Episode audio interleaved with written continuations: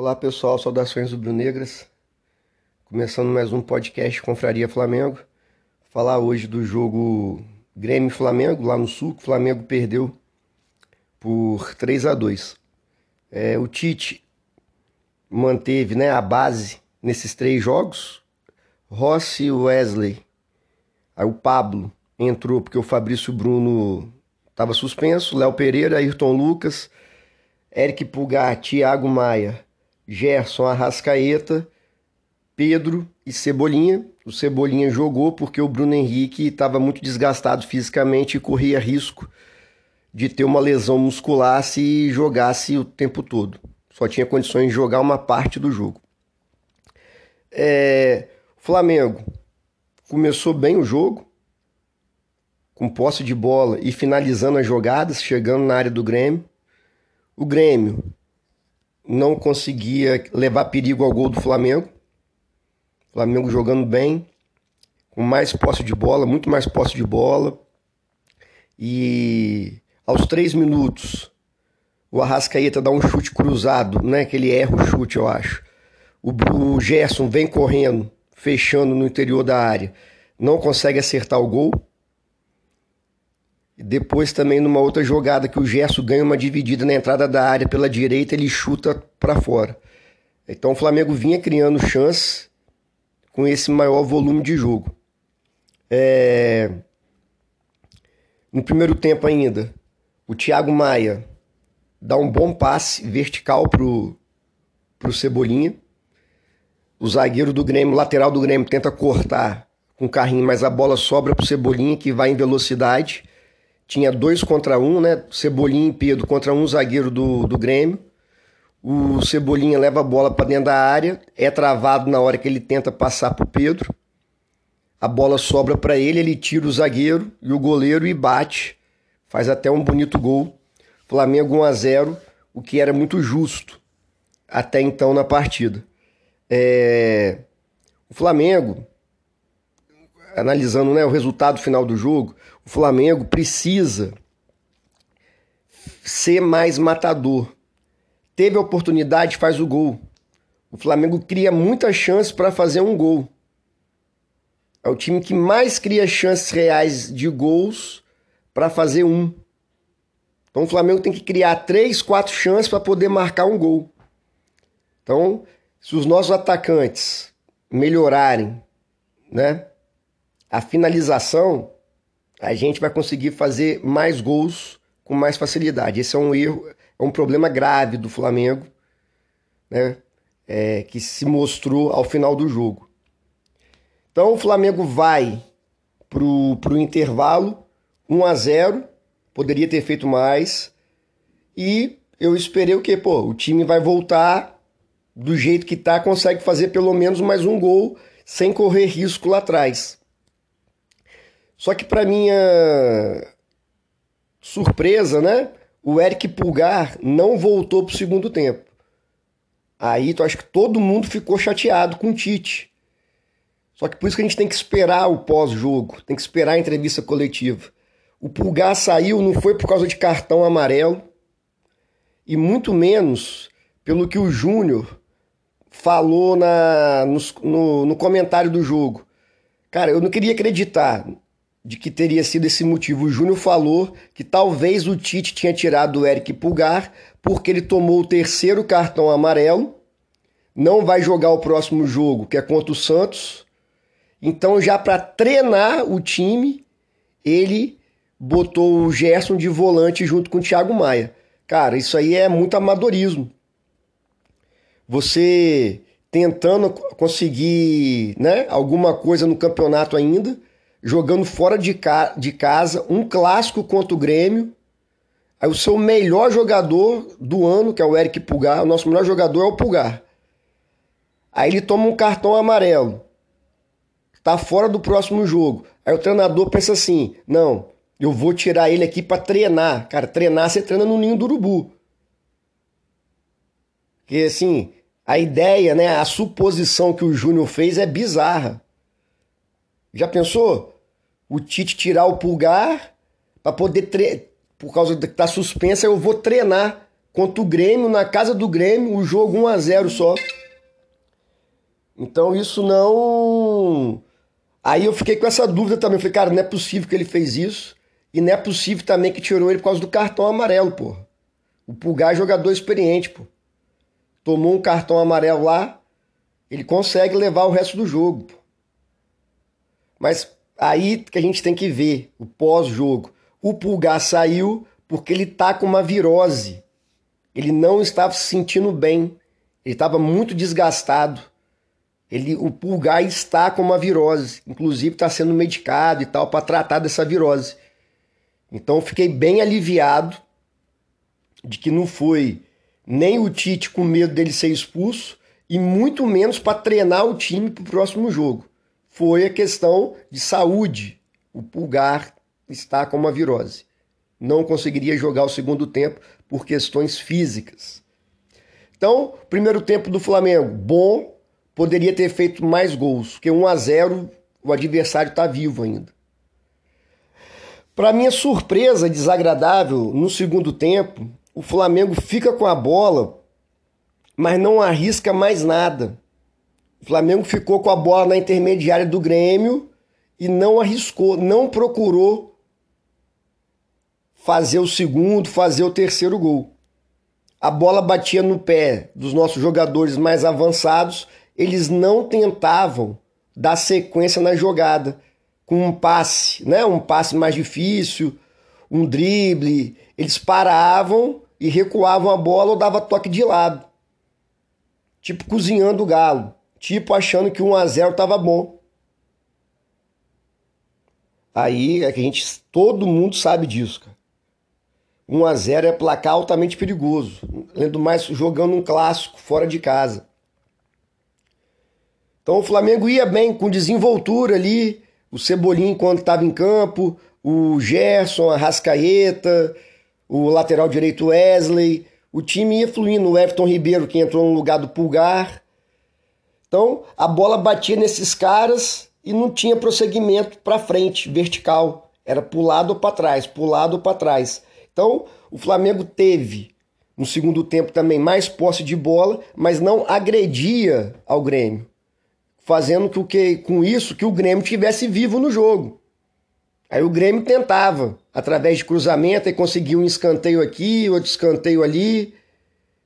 Tentava alguma coisa, mas o Grêmio tecnicamente é um time muito fraco. Não conseguia. E o Flamengo, não sei. Acredito que não, acredito que não. Foi ordem do Tite. Eu acho que nenhum técnico pede pro time parar de atacar. É óbvio que o Flamengo ganhando de 1 a 0 não precisaria correr risco desnecessário. Só que você não correr risco desnecessário não é a mesma coisa do que você parar de atacar.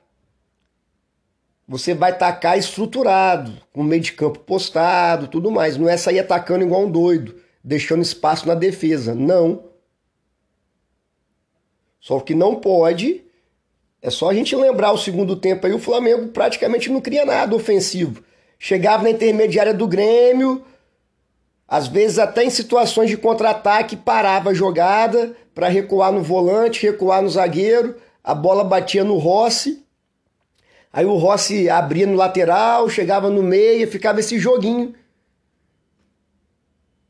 de toque para lá, toque para cá, sem ser mais contundente. Esse foi o grande erro do Flamengo. Não ser contundente o jogo todo. O Flamengo tem que procurar o gol o jogo todo. Conseguiu 1 a 0, beleza. Não vamos correr risco de necessário, mas vamos continuar atacando para fazer o segundo, fazer o terceiro. Porque enquanto o jogo tá 1 a 0, o adversário tá vivo, cara. Pode ser uma bola parada, pode um gol, os caras podem fazer um gol e crescer. Foi o que aconteceu ontem. Então, no intervalo, saiu o Pulgar em o Everton Ribeiro. O Flamengo tem carências no elenco. Carência de condição técnica e de quantidade de jogador. Os volantes são um exemplo. Eric Pulgar, melhor jogador do Flamengo em 2023. Thiago Maia, altos e baixos. Na marcação, para mim, é muito mais baixo do que alto. Não é um volante que dá volume de jogo, que recupera a bola, que sai jogando. O Alan, que foi né, uma esperança de jogar bem, eu ainda acredito que ele possa jogar bem no Flamengo. O Alan tá operado, tá machucado, só volta ano que vem. Aí alguns jogadores que podem fazer essa função de volante, que, né, o Gerson. O Gerson não só para quebrar um galho mesmo de segundo volante ali, que foi o que aconteceu ontem. Ele recuou o Gerson para segundo volante, segurou mais o Thiago Maia e botou o Everton Ribeiro para fazer a criação que o Gerson vinha fazendo pelo lado direito. Beleza, situação que o jogo ali aconteceu. Tô falando questão de elenco. Era pro Flamengo ter um reserva bom pro Pulgar. O Pulgar não pode jogar, então eu tenho um volante bom aqui que vai jogar junto com o Thiago Maia e o Gerson vai continuar aonde ele vem jogando bem melhor, que é de meia, não de segundo volante. Mas aí não tem no elenco, recuou o Gerson, botou o Everton. Beleza, é o que tinha que fazer mesmo. Não vejo isso como um erro do Tite. É a opção que ele tinha ali. Aí, com o passar do jogo, o Tite tira o Cebolinha e o Pedro para colocar o Bruno Henrique e o Gabigol. Eu acho que ninguém pode reclamar que o treinador está colocando o Bruno Henrique e o Gabigol. O problema é que o Bruno Henrique ontem errou tudo que tentou, tudo, tudo. O último jogo bom do Bruno Henrique foi contra o Botafogo. Ele mete um golaço, faz o chororô e tal. Depois não vem jogando no mesmo nível, só caindo. E ontem, ontem, o primeiro gol do Grêmio, o Flamengo rouba a bola na entrada da área nossa, ia sair um contra-ataque, a bola cai no pé do Bruno Henrique pela esquerda, na nossa intermediária, mais centralizado o Ayrton Lucas passa sozinho. Era só ele ter dado um tapa pro, pro Ayrton Lucas na frente que o, Bruno, o Ayrton Lucas ia embora. Ele pega a defesa do Flamengo saindo, ele pega e dá um passe totalmente errado para o meio do campo. Não tinha ninguém do Flamengo. O jogador mais perto era o Arrascaeta, mas estava uns 5 metros longe. Então o Bruno Henrique erra um passe bizonho. A bola volta para o Ferreirinha. Aí é outro erro também. O Ferreirinha recebe a bola no meio de quatro jogadores do Flamengo. Não teve ninguém para tomar a bola, dar um carrinho ou até mesmo fazer uma falta. O Ferreirinha pega a bola, carrega ela com esses três, quatro jogadores do Flamengo em volta, toca no jogador do Grêmio, recebe de volta e faz o gol. Então tem um erro gravíssimo do Bruno Henrique, que é um erro de passe que não pode acontecer, é um erro de entendimento do jogo a bola era no Ayrton Lucas, claramente. Ele erra a escolha de jogada e erra na execução técnica. E o Flamengo não consegue parar o jogador, seja recuperando a bola ou fazendo uma falta. Um a um. E o Flamengo de 2023 toma um gol, o time abate. É um perigo. Tanto é que a gente tomou algumas goleadas aí assim. Toma o time até que começa jogando bem equilibrado, Toma um gol, acabou. Toma um, dois, três, quatro, como foi pro Bragantino, Cuiabá. Então tem também a parte psicológica dos caras. Pô, tomamos um gol, jogando contra o Grêmio fora de casa, beleza, resultado normal, vamos segurar aqui, cabeça no lugar que a gente vai conseguir fazer o segundo. Mas esse ano não. O Flamengo toma um gol, se desespera, perde a cabeça. Segundo gol do Grêmio o Flamengo não consegue tirar uma bola que era nossa. A bola sobra na lateral da área. O Gerson divide, ganha e não ganha dividida, a bola fica viva ali. O, nem o Gerson, nem o Pablo conseguem afastar a bola, que era muito mais pra gente do que pro jogador do Grêmio. Era muito a bola era muito mais pro Gerson do que pro jogador do, do Grêmio. O Pablo também estava bem na jogada. Só que eles não conseguem. O jogador do Grêmio dá um biquinho para dentro da área e o estreante do Grêmio, lá o moleque novo, faz o segundo gol do Grêmio. Aí o Flamengo fica totalmente atordoado, não consegue mais trocar dois, três passes. num lateral, num lateral, o Grêmio bate rápido pro meio do campo. O jogador do Grêmio é esperto, dá um toque de cabeça e o centroavante que entrou faz o terceiro gol. Eu vi o pessoal reclamar. Quem me acompanha sabe, na minha opinião, o Thiago Maia tem que ser reserva. O Flamengo tem que contratar um volante bom pro lugar dele. Ou que o Alan, ano que vem, volte a jogar o que ele jogou no Atlético Mineiro e seja titular. Mas no terceiro gol, o pessoal fala muito que o Thiago Maia estava dando condições para o jogador. O que, que aconteceu? Tem que analisar a jogada toda. O Grêmio vinha sempre colocando um jogador na linha de fundo, dentro da área do Flamengo, para receber esse lateral. Como todo mundo sabe, lateral não tem impedimento. Então, quando o lateral esquerdo lá do, do Grêmio foi bater o lateral, o Thiago Maia foi marcar esse jogador. Só que a bola foi batida para o meio do campo. Então não tinha ninguém do Flamengo marcando. Quem tinha que estar tá ali era o Gabigol ou o Bruno Henrique. Já que, né, o lateral foi para o lado esquerdo, obviamente o time todo se concentra mais para o lado esquerdo. O Thiago Maia nesse momento já estava jogando de volante, já estava jogando de zagueiro, desculpa, né? Que ele tirou o Pablo, botou o Thiago Maia para ter um toque mais qualificado na saída de bola. Então o Thiago Maia estava jogando de zagueiro, o Gerson estava sozinho de volante. Quem tinha que ajudar nessa marcação do meio de campo? Everton Ribeiro, Bruno Henrique e Gabigol. Recompor o time, compactar. Não aconteceu. E sai o terceiro gol do Grêmio, que o rapaz recebe a bola, se você observar lá, ele estaria impedido se não fosse o Thiago Maia afundado lá na defesa. Mas o Thiago Maia está ali para marcar justamente esse jogador que o Grêmio sempre colocou na área do Flamengo ali quando era lateral, já que não tem impedimento. Então o Grêmio faz 3 a 1 e o Flamengo fica totalmente nocauteado, com risco até de tomar o 4 e o quinto. Aí sai uma falta pra gente, o Luiz Araújo se posiciona bem na área e faz 3 a 2 Só que já não tinha mais tempo de, de tentar empatar. É, o resultado, para mim, é extremamente péssimo em termos de sonho de Campeonato Brasileiro. Né? Que se o Flamengo ganha, ia ficar a seis pontos do Botafogo. Tudo bem que o Botafogo tem um jogo a menos. Mas o Botafogo não, já estão tremendo o negócio de adiar jogo, a torcida, a imprensa ia ficar botando pressão. A imprensa ia ficar noticiando, óbvio. A diferença caiu para seis pontos, um jogo a menos. E a torcida ia botar pressão. E eles sentem a pressão. O Botafogo sente a pressão.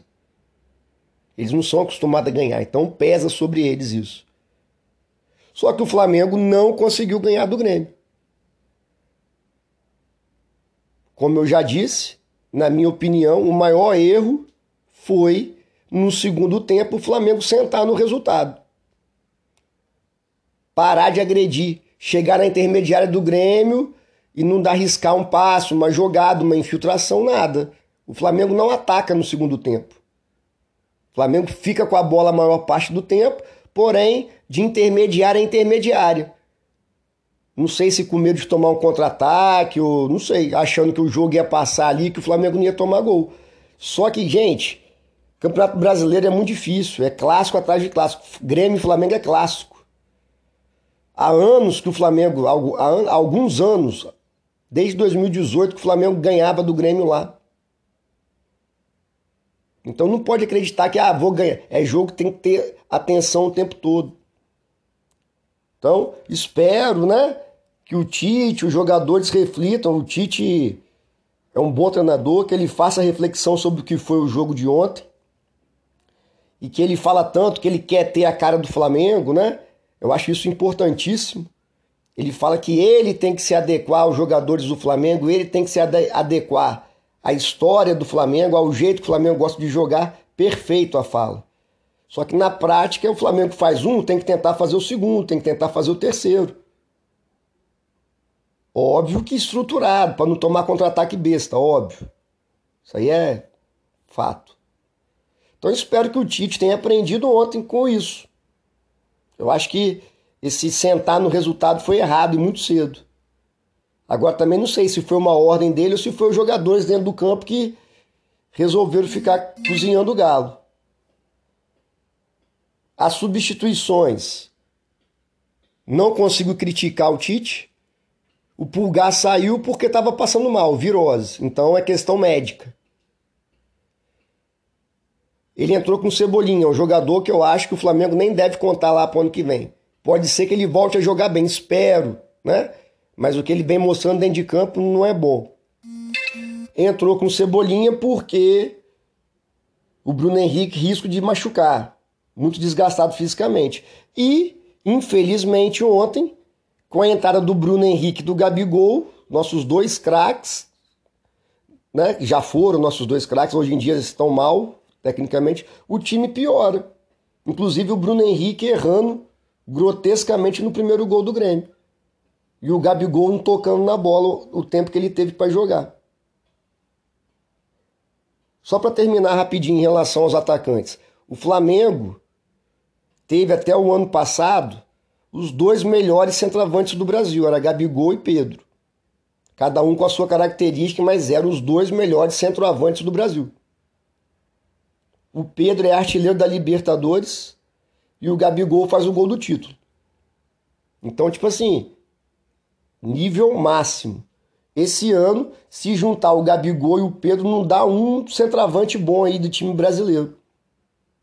Eles não estão jogando nada. É assustador o que aconteceu com os dois. Seja lá qual foi o motivo do Pedro, se a agressão que ele sofreu abalou tanto assim ele psicologicamente. O Gabigol é nítido que está fora de forma física, totalmente fora de forma física, e isso afeta o jogo dele. Mas assim, é constrangedor ver os dois. Eu até acho, para ser bem sincero, é que o Bruno Henrique nos últimos jogos caiu muito de produção. Mas eu até acho que o ideal para o Flamengo era Bruno Henrique de centroavante, o Luiz Araújo na direita e o Gerson mais livre pela esquerda. Para mim, o time ideal hoje do Flamengo seria esse. Mesmo o Bruno Henrique, né, tendo jogado muito mal ontem e tal, mas eu acho que o, o, Tite poderia tentar isso, porque o Gabigol e o Pedro, o Pedro e o Gabigol no caso, que o Pedro está sendo titular, é menos um em campo, cara, infelizmente. Então poderia tentar Bruno Henrique de centroavante, o Luiz Araújo, que quando entra joga bem a maioria das vezes, na direita, o Gerson com mais liberdade pela esquerda, flutuando ali pela, pela ponta esquerda, pela meia esquerda, e o Arrascaeta centralizado. Eric Pulgar e Thiago Maia. Eu acho que tentar, porque Pedro e Gabigol, infelizmente, esse ano é negação. Agora o Flamengo não joga essa próxima rodada, que é o jogo adiado, né, contra o Red Bull Bragantino. Joga só dia 1 contra o Santos. E sem o Pulgar. Quero ver o que, que o Tite vai arrumar aí, já que o Pulgar é o nosso melhor jogador do ano.